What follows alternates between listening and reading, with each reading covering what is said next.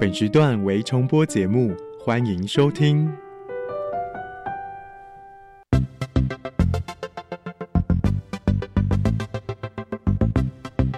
新科技大未来，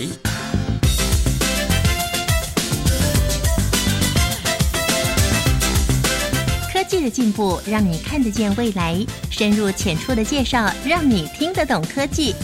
欢迎收听由谢若楠制作、吴一佳主持的《新科技大未来》。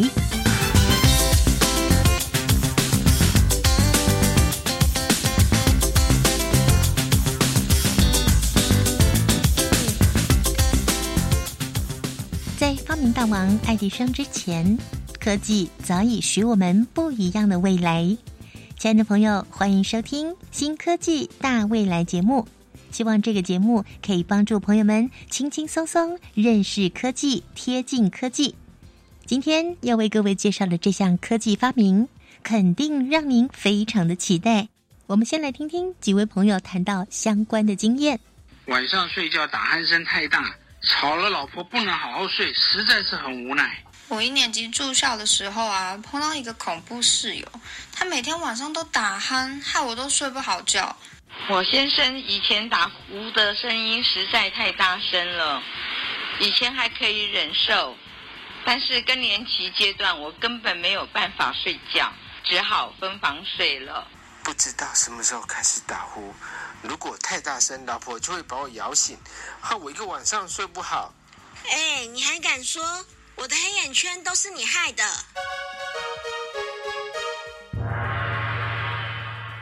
今天的节目一开始，我们就听到了几位朋友谈到他们自身的经验。其实呢，我有时候会打鼾，有时候不会打鼾，要看我的身体状况如何。那你会打鼾吗？或者听到了这几位朋友说到打鼾的经验，你也有打鼾的困扰吗？我记得有一次深夜搭火车到屏东。原来呢是计划省下旅馆费用，搭夜车在火车上好好睡个觉的。没有想到呢，车厢里有两个旅客的打鼾声震耳欲聋，此起彼落。啊，别说睡觉了，那个晚上简直就是遭到不明人士的虐待。到了屏东，我整个人呵欠连连，眼睛都睁不开，一点精神也没有。天哪！我只不过是经历了一个晚上的鼾声噪音，就受不了嘞。那如果有人每天上床都要被鼾声疲劳轰炸，没有办法好好睡个觉，那会怎么样啊？我们今天新科技大未来节目就要跟全国的听众朋友郑重宣布，二零一八年的。未来科技展当中已经出现了一种消除鼾声的装置喽。在介绍这个发明之前，我们来认识鼾声连连对打鼾者本人以及枕边人会造成什么样的影响。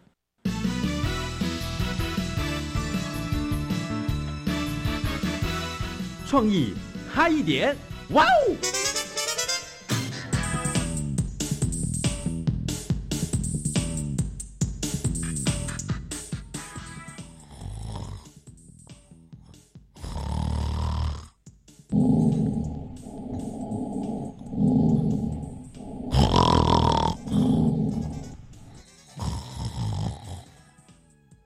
这样的声音，您熟悉吗？是你的枕边人夜夜陪伴的证明，还是干扰你睡眠的大噪音呢？根据统计，四十岁到六十岁有百分之四十的女性及百分之六十的男性有打鼾的现象，其中有百分之十到百分之二十会有阻塞型呼吸中止睡眠症。所以，打鼾不仅是制造噪音，还会有身体方面的健康危害呢。各位听众好。我是音箱，打鼾虽然很常见，但却经常被忽略。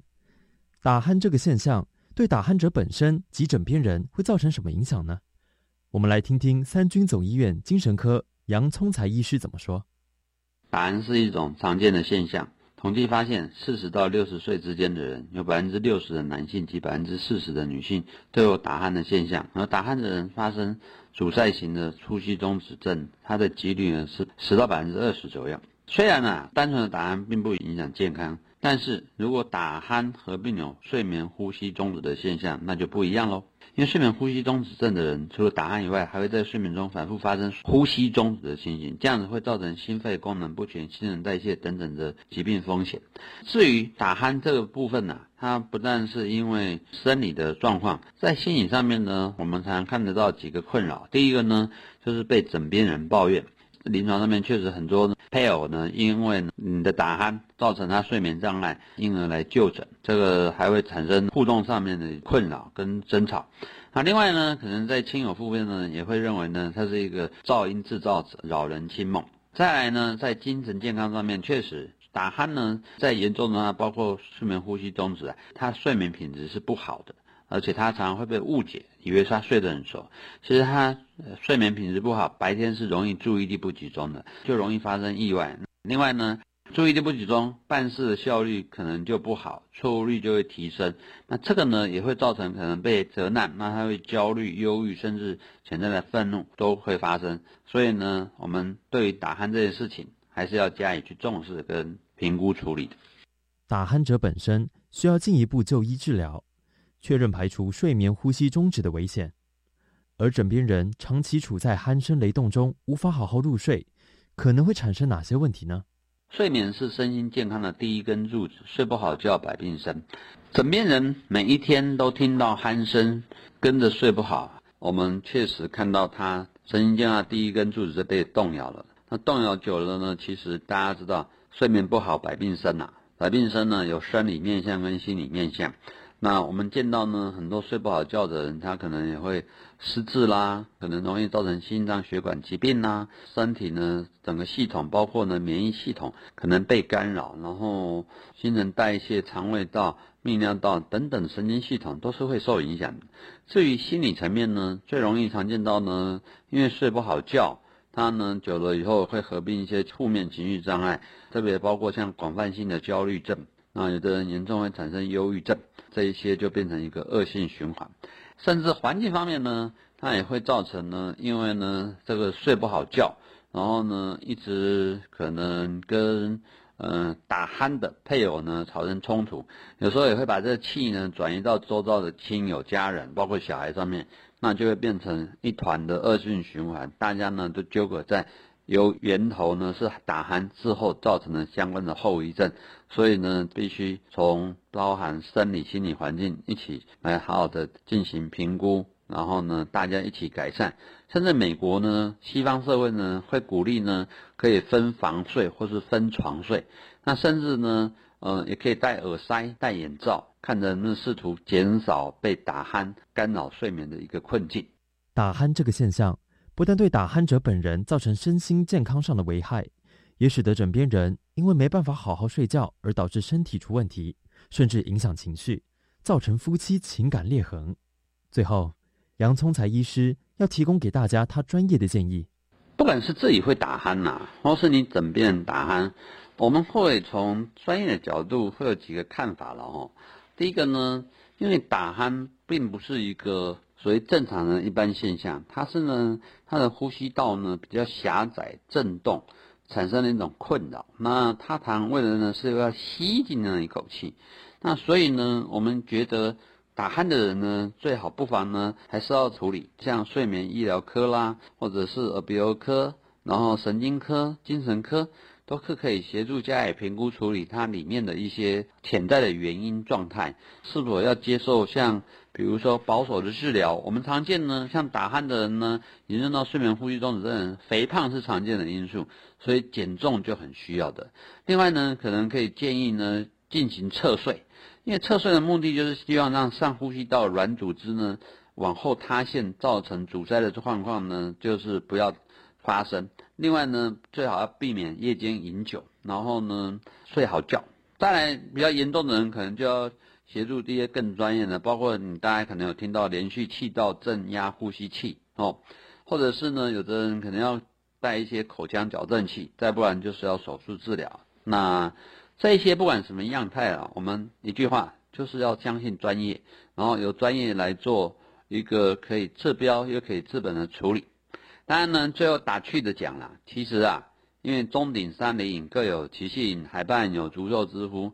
确实，有些人呢，反而把枕边人的鼾声当成他的催眠曲，听不到枕边人的鼾声还睡不着嘞。所以呢，如果枕边人的鼾声可以变成你悦耳的音乐，让你呢能够好好入眠，那还真的是天作之合，绝配的一对啊！听众朋友，你也面临打鼾的困扰吗？如果你是打鼾者，建议您及早就医治疗，以达到身心健康的理想状态。如果你是饱受干扰而无法入眠的枕边人，科技将许你一个把鼾声变不见，甚至变成悠扬乐音的未来。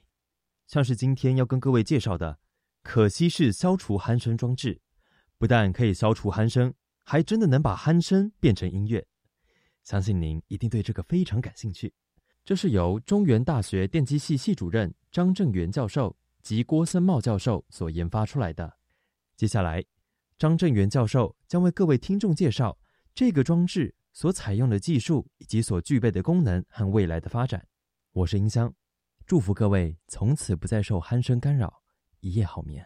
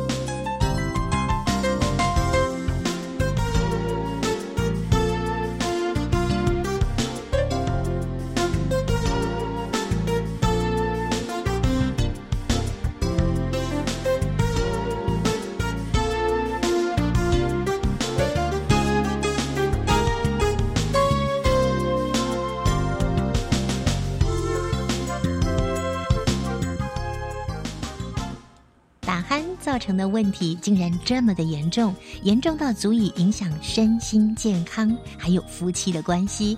这么一来呀，我们今天要介绍的可惜式消除鼾声装置，肯定是非常受欢迎的。我们邀请今天的特别来宾。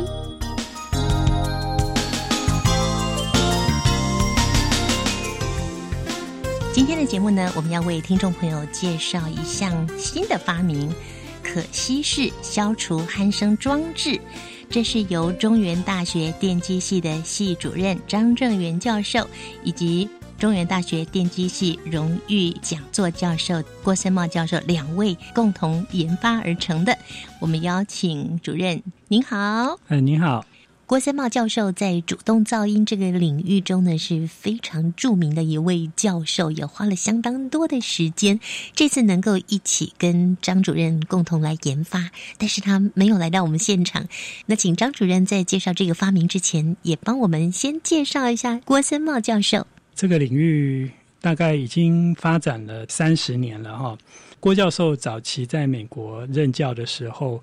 就曾经写了一本主动噪音控制这个领域非常著名的书籍。他同时也在很多美国的公司有做一些产学合作跟咨询的服务。后来我知道他要退休之后，在一个因缘机会下，我就请他到台湾来啊，一起来开发这些产品。那他也很高兴就答应了，因为他觉得。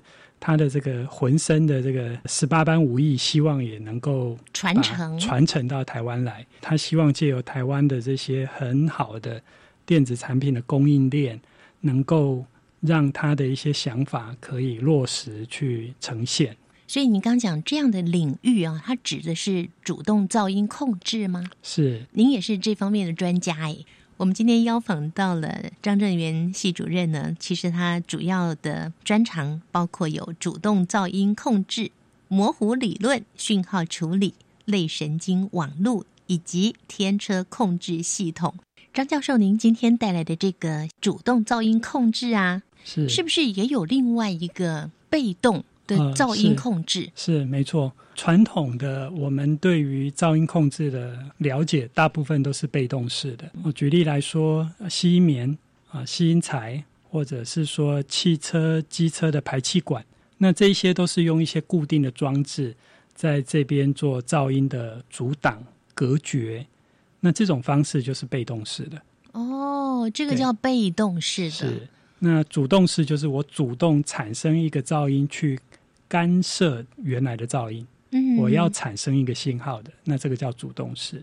今天呢，您特别要来介绍可吸式消除鼾声装置哦，听到可以消除鼾声，听众朋友觉得好兴奋哦。是，那这个装置呢，一般来说，如果我们遇到有鼾声的问题，你另一半有鼾声的问题的话，传统的方法是要请这位打鼾的人去做手术。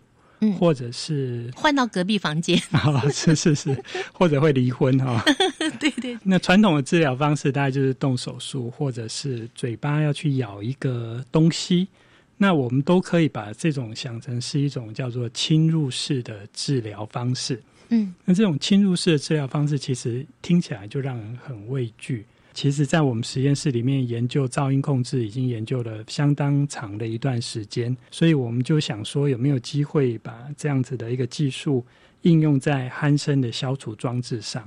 这样子的做法，就是说，假设打鼾的那个人呢，不要叫他去做手术，他也不用去做任何的侵入式的治疗。嗯，那我们这位被吵到的朋友呢，他只要在他的枕头后面放一片薄薄的垫子好了。那这个垫子上呢有喇叭跟麦克风，嗯，那麦克风就会收到当时所听到的鼾声信号，然后透过及时的运算，然后利用我们枕头垫上的喇叭放出一个反的鼾声信号，来跟打鼾的人所传过来的鼾声信号去做碰撞，嗯，啊，那学理上叫做干涉，那这两个声波。干涉在一起之后，就可以把声音给抵消掉。所以打鼾的人继续打鼾，他还是有他打鼾的自由。嗯，但是被吵到这个人呢，就可以免除这个鼾声的困扰。同时呢，我们也可以再把音乐、舒眠的音乐播放出来，让这位被吵到的人呢，除了免于鼾声的困扰之外，还可以有舒眠的音乐可以听啊，帮助他的睡眠。主任，您是自己本身打鼾呢，还是您的另一半打鼾呢？为什么会想到要去研发这样的一个产品呢？呃，据说我会打鼾了。你是为了太太，所以研发这个产品其实其实也不是，就是说打鼾是很多人的困扰。之前这个题目刚开始的时候，是郭教授在美国的一个朋友，那他很有钱，但是他很不快乐，因为他只要打鼾就被他太太。一拳打过来，所以他就完全没办法睡。嗯，所以他就拿了一笔钱，请郭教授的团队在美国开始做研发。那第一代是坐在枕头上。但是我们后来觉得坐在枕头上，其实膝带上来说并不是很方便。对，你要去旅行，你要去哪里呀？你就要抱着枕头走。对啊，这不可能。对，所以我们现在呢，已经透过一段时间的努力，把它开发成一个可以膝带式的装置。嗯，那只要放在枕头后面，就可以在使用者的头部的范围产生一个很大的静音区。让这个使用者可以不受鼾声的困扰。哦，可不可以跟我们形容一下研发出来的这一片垫子？是它的长宽高以及高度，它的薄度、厚薄度。这个啊，这个就其实很难说哦。怎么说很难说呢？因为我们实验室并没有量产，嗯，所以我们所使用的喇叭都是买现成的喇叭。那现成的喇叭，我们买得到最小的喇叭。大概厚度都还有五公分，五公分，对，所以目前的这个枕头垫就是主要的体积就是喇叭的体积，嗯，厚度大概是五公分，那长度呢，大概就是为了要涵盖两耳的范围，所以长度大约就是呃二十公分左右，嗯哼，你就可以想象大概是一个长度二十公分，然后宽度呃五公分，厚度五公分的垫子，嗯嗯，啊二十乘五乘五。那这个体积当然是有机会可以缩小。假如说我们的喇叭能够做适当的调整，它的腔体的话，那这样子这个设置的喇叭就可以再更薄一点。对，好，所以像这样的一个装置哦，我一开始我还以为它是给那个打鼾的人用的啊，比方说他用了之后呢，他就不打鼾了。结果现在是完全不是，他有打鼾的自由。这样的一个装置啊，是由你们中原大学一个主动噪音和振动控制应用开发中心共同研发出来的。我们其实就是这个中心的成员。嗯嗯，对。那我们的成员除了我跟郭教授外，就是我们的研究生们，大概目前总共有十位同学吧，三位博士，七位硕士。对，哎，郭教授他也指导了一位徐荣昌同学参加二零一五德州仪器创新挑战赛，他的作品就是整合主动噪音控制与音讯功能的电子头枕，是好像跟这个有点像吗？我们把头枕的定义是像是那种比较高级的办公座椅，它有一个头枕，嗯，或者是说坐飞机的那个头枕，哦，那个是一个固定式的，哦，在你的背后。对，跟你的头一样高，可以靠着头的那个，那个是一个固定式的。哦，那我们这一次的作品呢，基本上就是希望是一个可吸式的，就是你走到哪里带到哪里，它其实不见得用在枕头上啊。比如说，我今天必须在一个地方待一段时间，那我靠一下，我就把这个装置放在我头的附近，嗯，它就可以在我头部产生一个够大的静音区，把我的头包起来，并不是真的包起来，就是一个有一个。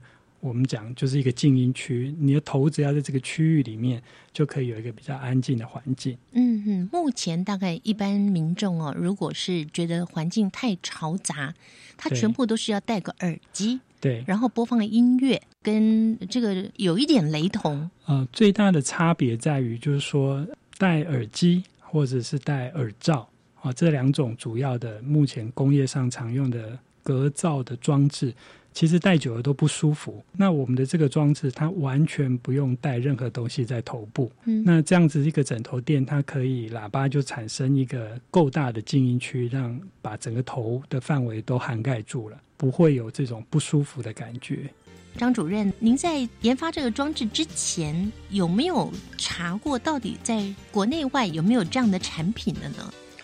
目前。对于消除鼾声的部分，除了我刚才讲的最常见的，就是去用开刀的方式，嗯，或者是嘴巴要去咬一个东西，来让这个呼吸顺畅，不会打鼾。嗯，大概我看到主要是这两种。可是这两种的效果怎么样呢？这两种效果当然是不错，但是用的人呢，第一个开刀会让人心生畏惧。哦，对。那第二个咬着一个东西的话。他就睡不着了，他当然不会打鼾啊。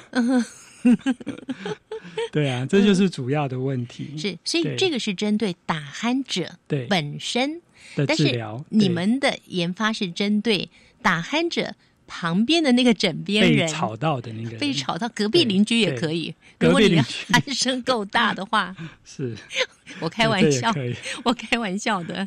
嗯，好。那么这个可吸式的消除鼾声装置。到底具备什么样的功能呢？那这个消除鼾声装置呢，基本上使用的情境是当啊使用者被临床的鼾声所干扰而无法睡眠的时候，可以借由我们的这个可吸式消除鼾声装置来消除临床的鼾声信号，让使用者可以有一个安静的舒眠环境。那这个可惜是鼾声消除装置，因为整合了喇叭跟麦克风在一起，所以它也可以有类似通讯的功能，它也可以作为音乐播放的功能，它因为有麦克风，也可以作为记录鼾声的功能。因此，如果临床的这个伙伴有睡眠呼吸中止症的问题，我们也可以透过运算的方式啊，侦测出它。呼吸终止的状况，达到早期预防的效果。哇，好多人需要这样的功能哦。那这到底是怎么办到的呢？运用了哪些科技？下一个阶段，我们请张主任继续为我们介绍。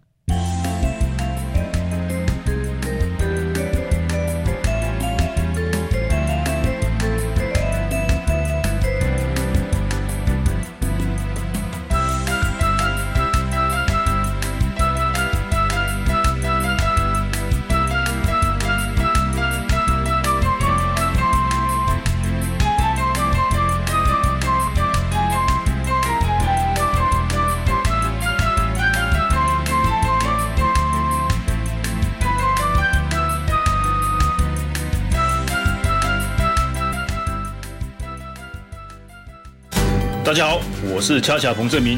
你觉得当车手帮别人去领钱没什么要紧，去 ATM 提钱也没什么大不了，但你破碎了多少家庭，自己的人生也海尿尿，很掉漆。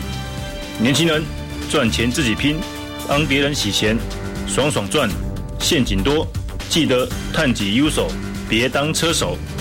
以上由行政院洗钱防治办公室提供。第三届“我的未来我做主”反毒微电影竞赛征件报名开始喽！即日起到四月八号下午三点为止，不管你是大专生、高中职学生或是国中小同学，只要以反毒为主题拍摄七分钟以内短片，就能参加比赛哦。奖金最高二十万，你还在等什么？详情请上“我的未来我做主”官方网站及脸书粉丝专业。以上广告，教育部提供。张大哥，你最近的午餐看起来好丰富又营养哎！对啊，营养师有教我简单的口诀哦：每天早晚一杯奶，每餐水果拳头大，菜比水果多一点，饭跟蔬菜一样多，豆鱼蛋肉一整些，坚果种子一茶匙。嗯，这六个口诀真是好记又好用呢。台北市政府卫生局暨联合医院营养部关心您。加外加外，阿玛波拉，扎根格玛西卡斯达斯，的加古拉布古列列。大家好，我是来自台东的胡代明，这里是教育电台。那罗哇那咿呀那呀哦哎呀，那是你呀鲁玛的呀恩哦，朋友们就爱教育电台。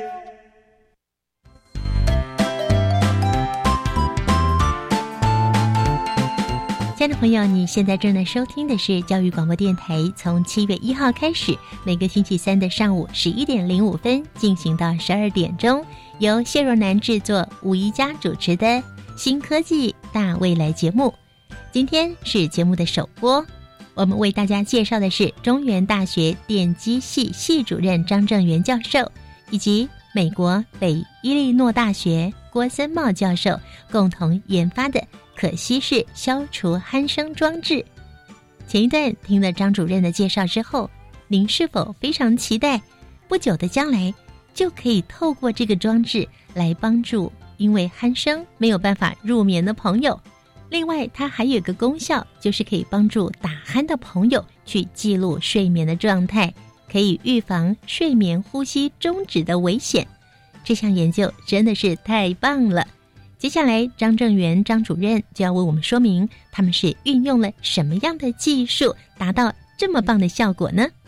这个学名叫做主动式噪音控制。那基本上，所谓的顾名思义，主动呢，就是当啊噪音或者是鼾声发生的时候，我们主动产生另外一个声音信号，让这两个声音信号去做碰撞，去做干涉。讲的比较简单一点，我们可以想象说，假如我丢一颗石头到池塘里，产生一个涟漪，那这个涟漪就有波峰跟波谷。那如果我能够再丢另外一颗石头，那这颗石头所产生的涟漪跟前一颗石头的波峰刚好碰到波谷，波谷刚好碰到波峰，这样两个波撞在一起，就可以把声音抵消。那这个是我们主要的原理。那整个实施的机制上，它基本上就需要有喇叭、麦克风跟一个运算单元。那这个运算单元其实简单来说就是 CPU。一般手机的 CPU 其实就足以啊负担这样子的运算的工作。张主任刚有提到说要把噪音计算出来，那个计算的仪器也在这个装置里面吗？嗯，我们是希望这个装置呢，能够由手机来来来来担任，就是说，我们可以把运算的呃这个所需要的能力交给我们手机的运算处理器，因为现在的智慧型手机的功能都很强大，我们只要写一个 App，把我们的演算的逻辑写进去，让我系统开启的时候，它除了可以做呃鼾声的消除。它还可以呃做呃鼾声的记录，嗯，那做初期的疾病的预防嗯跟侦测。嗯，那这个是我们的期许的目标。你们在整个研发的过程里面，应该会找好多人来试试看，来使用这个产品嘛，对不对？是。那跟我们说说那个效果是怎么样的呢？您说的效果，就是试用者啊。我们试用者，我们呃很抱歉，就是还没有真的找人来睡一下哈 之类的。你你自己应该要试，不是吗？因为我们这个学校很小哈，学校并没有一个睡眠的位置哈，所以我们基本上就是在实验室，就是在呃这个枕头垫的旁边相对的位置，大约就是枕边人的相对位置啊，播放预录的鼾声信号。那我们在枕头垫的枕头上放一个人头，那这个人头它有耳朵，它可以等同于人耳听到的声音。嗯，那由这个耳朵所听到声音的改变来验证我们听到的效果。嗯，那我们刚才提到，就是说目前呢，我们实验的结果呢，大约可以降十个分贝左右。嗯嗯，哎，那这个十个分贝其实效果算是相当的不错。好。诱发打鼾的因素相当的多，包括肥胖、老化、喝酒、抽烟、吃药、鼻塞，还有家族性的遗传，是是，加上构造的异常。我相信这个对于可惜式消除鼾声装置应该都有效，因为不是给这个人用，是吗？对对，是、嗯、是，这个这个其实都没有问题。那因为主要我们用了麦克风在我们的这个可吸式的装置上。所以，不管它是什么原因产生的鼾声，对于我麦克风来说，我收到的其实都是鼾声。因此，我收到的信号，我就可以去做妥善的处理，嗯、然后用喇叭放出反的鼾声出来，把那个鼾声抵消。所以，对于啊，刚才您提到的这一些诱发打鼾的因素来说，其实。我们的这个装置都是有效的。嗯哼，是它并不是来治疗这个打鼾者对他的打鼾，而是听到的人听到这个打鼾声的时候，会产生一个改变。到底是产生什么样的改变？我想请主任您多举一些例子。哎，简单来说的话，我们曾经做了一个测试，哈，就是说以一个正常打鼾的音量来说的话，那我们用分贝计去量。啊，控制前跟控制后，在使用者的耳朵附近大约有十个分贝的啊声音的降幅。嗯，那十个分贝的意思就是说，这个鼾声的能量呢，有百分之九十已经被我们抵消掉了。哎，很多耶！对，百分之九十算蛮多的。对，嗯哼，嘿，那所以当使用了这个之后，等于那个鼾声的百分之九十的。那个难受度就已经大大降低了。对，所以剩下的那百分之十呢，还是会听得到。所以这时候就是要靠一些舒眠音乐的播放来把剩下百分之十盖掉。嗯嗯，让这个听起来能够更舒服，更更能够帮助入睡。嗯，那同时呢，我们其实对于这样子一个装置也有一点期许啊，就是说您刚才提到说这个装置是给被吵到的那个人用的，嗯，这其实也不尽然。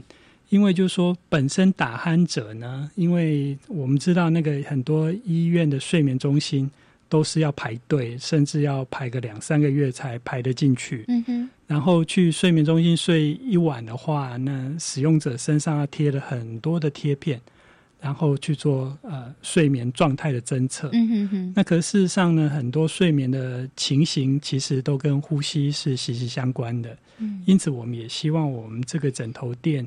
上面的麦克风所收到的这个呼吸的声音，能够来做一些早期的疾病的侦测。嗯，那经过我们侦测，或许只是一个红灯绿灯的概念。当我们的侦测发现这个人的健康可能有一些疑虑了，那他再去医院的睡眠中心做进一步的检查就可以。哦，我们也是希望他有这样的一些简单的居家照护的功能。嗯哼。就是说，它不但可以使用于打鼾者的枕边人，它也可以让打鼾者可以先在进医院检查之前，先自己先测试一下。是是是，这是我们的期待。嗯，对，是。可是刚刚您在解说呃你们这个装置的一个原理的时候呢，我一个外行人，我会完全听不懂。你说哦，打鼾那个声音很大很吵，对不对？对。然后你又再出现另外一个声音，对然后让这个打鼾的声音降低，对，那我就会觉得奇怪了。是打鼾的声音再加一个声音，应该是更大吧？是为什么会降低？它到底是什么原理呀、这个就是我们的运算器的功能哦。也就是说，我们一个声音呢，它基本上呢，它就是一个波哦，光波、声波，嗯哦，它就是一个波。那波它一定有振幅，就是它多大声，嗯哼，跟相位，相位就是它这个波发生的时间。那就像我们刚才提到，就是说，假设我今天丢一颗石头到水里面，那就产生那个涟漪了。那我如果能够很精准再丢另外一颗石头，产生另外一个涟漪，那这两个水波在池塘里的干涉的作用，对于整个湖面上来说，可能某一些地方的涟漪会变大，有些地方的涟漪会变小。嗯哼，那我们现在的这个主动噪音控制的原理呢，就是用麦克风收到鼾声，就像是第一个波一样，第一个石头石头丢进去，的的对的产生的那个水波一样。嗯。然后我经过运算，我的目标就是要产生另外一个波，能够把第一个石头所产生的波嗯。给它弭平掉，让听的人在听到的时候觉得这个声音被降掉了。而且刚刚说百分之九十，哎对，，百分之九十的能量被降掉了。那除了刚刚我们提到说枕边人可以用，呃，打呼者自己可以监测他的打呼的状态是之外，是还有其他的不一样的功能吗？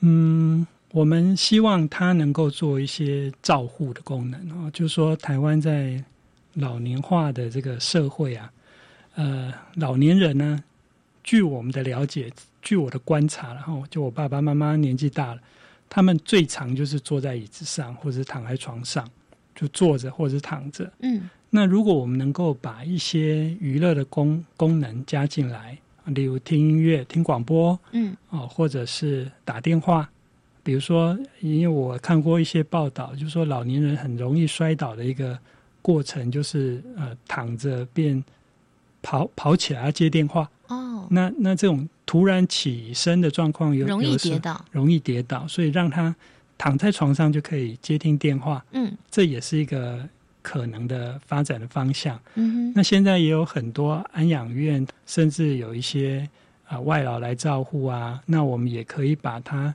加上呼叫外劳的功能、通讯的功能，也可以把它整合进来。是因为它有麦克风，对，因为它有麦克风，嗯然后也可以做一些讯息的广播。假如说有一个养护中心，它要对它的病患做一些广播，因为它有喇叭，所以嗯只要麦克风跟喇叭可以做的事情，基本上这个枕头垫应该都可以达到相对的功能。今天介绍的可惜是消除鼾声装置上面的五公分的那个扩音器，还有那个收音的麦克风，那都要非常敏锐吗？不需要，我们其实买到的都不是专用的，我们买到的都是很便宜的。例如我们用的麦克风，事实上就是一般我们手机的麦克风，就是非常小的麦克风。那我们只有用零买，零买就是一次买五个、十个、一百个，嗯一个其实都是几十块台币的价格，都是很低的价格。嗯那所以我想它并不是很高级的尖端设备，它就是一般的设备，主要是一个演算法的正确性。所以在零件上并不会是太昂贵的。对，嗯，所以它未来很可能变成产品的时候，可以被大部分的民众接受。是电子产品的一个特色，就是以量来制价。嗯电子产品就是说，你做一个可能是一百块，做五十个可能是一百二十块，一个一百块，五十个一百二十块，可能是这个样子。嗯哼哼对，哇，我相信呢，正在收音机旁边听着节目的听众朋友，如果你的枕边人就这样呼呼大作，或者是你自己呢鼾声很大，吵到你的枕边人，你都很期待这样的产品赶快问世哦。我们就希望有一个团队，他能够呃做这个设计的工作，工业设计的工作，能够帮我们把我们的这个东西变得比较像产品。不然，现在在我们实验室，我们电机系几乎整个系都是男生哈，嗯，那做出来的东西就是黑黑丑丑，但是我知道可以用，嗯哼哎，那怎么样把它变成漂亮，漂亮到大家喜欢，然后可以摆在卧房里或摆在自己想摆的地方，嗯那这个就不是我们的专业了。所以我们也要在这边号召更多是是是有志一同的朋友有兴趣的啦，哎一起来加入。是是。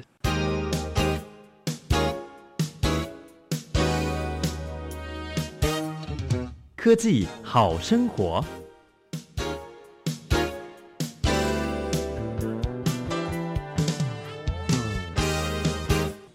今天的新科技大未来节目，邀请到中原大学电机系的张正元主任，为我们介绍这一项可稀释消除鼾声装置。张主任提到，这个技术除了可以消除鼾声，让我们一夜好眠之外呢，其实它未来是大有前景的。我们请张主任介绍未来的发展性。我们希望将来它能够在长照的路上呢扮演一定的角色，通讯的功能整合进来，把一些照护的功能整合进来。那事实上呢，其实在我们使用的这个技术，它其实跟振动的原理是一样的，因为振动其实也是一个波。那主动噪音的控制跟主动振动的控制，其实用的原理都一样。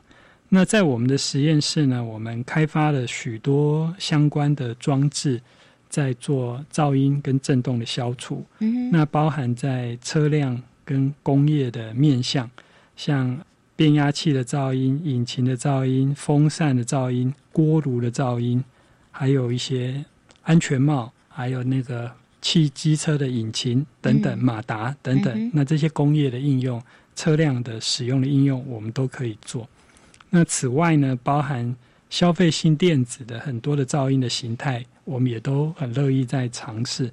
像我们最近很努力在开发呃降噪的抽油烟机，那我们希望能够在不影响原来抽油烟机的马力的状况下，能够把呃抽油烟机的噪音给降低下来。这个很重要哎、对因为很多家庭主妇因为那个抽油烟机太吵了，是是所以他就不开了。可是如果你不开抽油烟机，那个油烟对肺的伤害还是挺大的。是是是没错嗯没错，这个我们很努力在做，赶快希望加油 对，希望短期能够有一些效果。那嗯另外就是最大宗的耳机，呃也也有一些同学在进行耳机的研究。那目前也有一些让人很兴奋的效果，希望不久的将来就可以发表。可以透露一下吗？什么兴奋的效果？工业秘密吗？这也没有什么工业秘密，就是说目前最贵的耳机大约是我们把它叫做是美国 BOSS 上万哦，对，上万的。嗯那我们目前做的在降噪的效能比它好三倍以上，然后能够控制的噪音频宽也大概是三倍。那价格呢？这个很重要吧？价格价格学校不做商品，学校只做一个雏形，所以我们这个雏形做出来之后，我们也希望有台湾的厂商能够有兴趣，能够来跟我们一起合作，把我们的这些技术，把我们这些雏形变成商品。是因为这也是其实当初郭教授回来的一个很主要的原因。他希望这些他会的东西就能够传承给台湾人，因为他自己也是台湾人。嗯嗯诶那这也是我们的期待。那另外，其实还有一个面向的应用，就是在医疗器材。那其实我要讲一个很重要的，就是可能大家都不知道，婴儿保温箱是很吵的，没有人会去抱怨，因为宝宝他不会抱怨。婴儿保温箱很吵，为什么呢？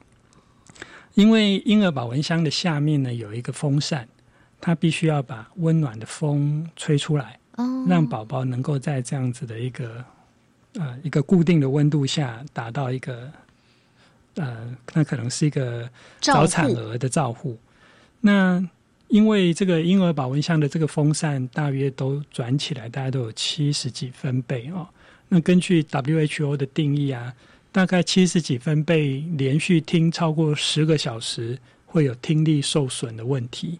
婴儿保温箱里面的宝宝可能都要躺好多天，甚至好几个礼拜而。且它更脆弱啊。对，嗯所以很多研究报告都说，这个保温箱的宝宝出来之后，他的原来的疾病可能治好了，可是听力都受损了。嗯，因此，其实我们也很希望能够有呃医疗器材的厂商能够协助我们一起来开发这些婴儿保温箱的呃噪音控制。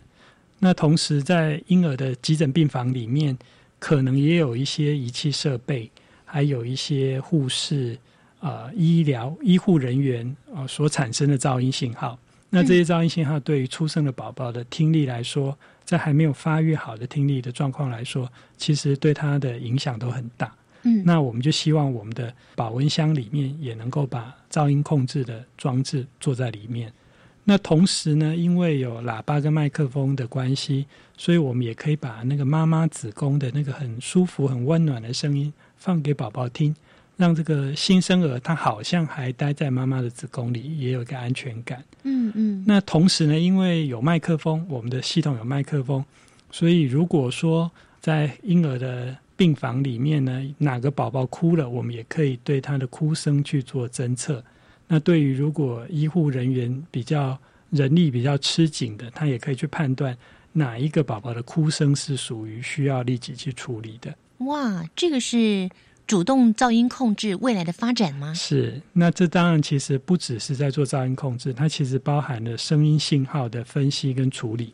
那噪音控制只是一个应用的面向。那因为我们有麦克风，麦克风收到了信号之后。我们就可以透过我们电机系最擅长的演算法的一个设计分析的过程，去把我们要的信号萃取出来，然后去做一些正确的判断。我想要问更明白一点，是您刚提到声音信号分析处理，是这个部分可以让我们了解一点吗？嗯，因为其实每一个人的声音，或者是说每一个声音，其实都包含了很多的信号在里面。举例来说，哈。如果我们家里某一个设备原来运转的声音是那个样子，那今天我们听到它运转声音不是那个样子，那这其实就包含了一些 information，一些讯息在里面。那我们今天声音信号处理，就是说我借由麦克风去听到的声音，然后我们透过一些演算法，可能是去分析这个声音信号的频谱。所谓的频谱，就是它的频率的成分。跟它相位的成分，然后借由分析的过程当中，把我们要的讯号找出来。嗯，那这个就是一个分析的过程。那如果我能够从它这个分析的过程定义出一些我要的现象的话，找到我要的一些答案的话，那这个就是我刚才提到的声音信号处理。例如说，像哭声侦测。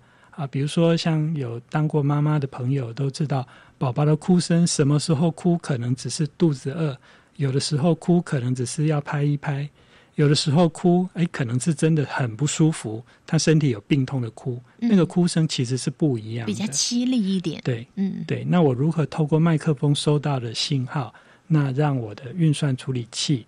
去把这些您刚才提到像凄厉的声音定义出来。嗯哼。那如果我定义了出来，那事实上我就可以做哭声的侦测了。所以这个定义跟分析究竟是怎么做出来的？呃，这个需要很大的资料库，那需要有一些专家来帮忙。好，张主任，我想到一个问题哦，这个问题也是大家非常关心的，也就是说，我们在晚上要睡觉的时候呢，最好我们的。这个呃，床铺旁边呢，一公尺以内不要有电子产品，包括手机，对不对？是。那像您的这个是可吸式消除鼾声装置，它也算是一个电子产品呢。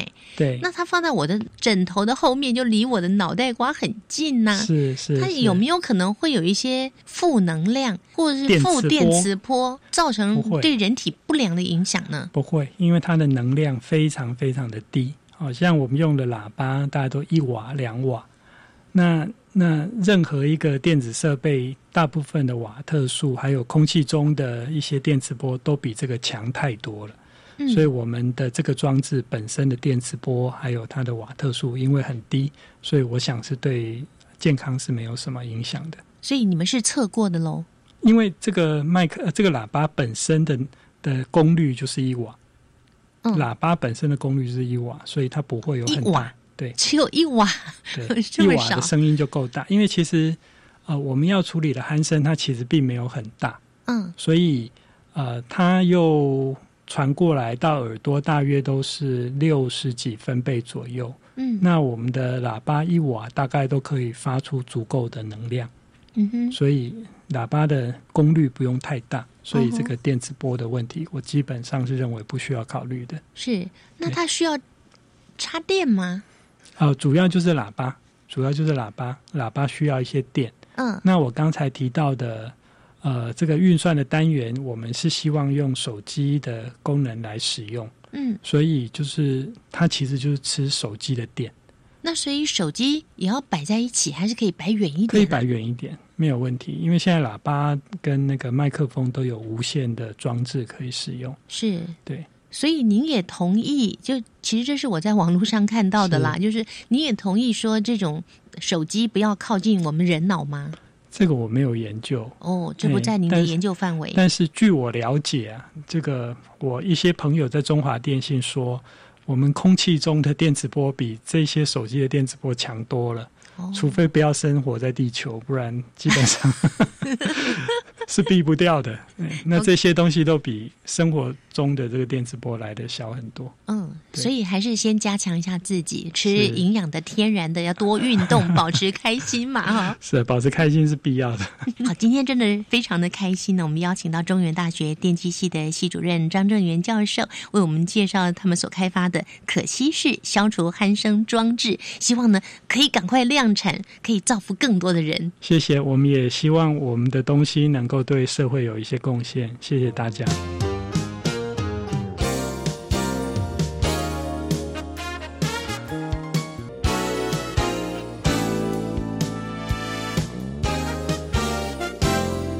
困扰跟难题，其实都是造就一项新发明的契机，而每一项发明呢，都历经无数次的实验跟改良。这项可惜是消除鼾声装置，历经了三年的时间才研发成功。除了可以记录打鼾者本人的鼾声状态，以及避免睡眠呼吸终止，还有解决枕边人被鼾声干扰造成身心疾病的问题之外呢，这项技术未来还可以多方运用，大大提升生活品质以及医疗健康哦。相信今天为大家介绍的这项由中原大学电机系系主任张正元教授以及郭森茂教授所研发出来的可吸式消除鼾声装置，让您抱着终于可以好好睡个觉的希望。但这还只是一项发明，并没有开始量产哦。我们真心期待这样的发明早日成为商品，帮助更多需要的人。今天新科技大未来节目结束之前，我们来听听下个星期我们要带给大家的是哪一项科技发明呢？传统的缝纫跟传统的服装设计师在打板的时候画平面的板子，或是西洋的方法、立体裁剪的方法来做比较合身的衣服。可是这两个方法，我们都发现说，诶，好像不是完全能符合我们的要求，因为呃，现在设计师在讲求创意的能力跟创新的时候，他会有很多特殊的空间在衣服里面，嗯所以才会想说，嗯，如果这两个方法都不能帮我，我们是不是有一些新的方法能够协助我们？所以它有一点像是新的一个方法来解决一个问题。其实科技离我们并不远，它就在我们身边。希望新科技大未来节目每一次介绍的主题都帮助你更认识科技，更贴近科技。像我们下个星期要为各位介绍的是获得二零一八未来科技展突破奖的立体雕塑服装的制作方法以及系统。我们将邀请到辅仁大学织品服装学系黄莹佳助理教授来为我们介绍他的这项发明。我们期待下周见拜拜。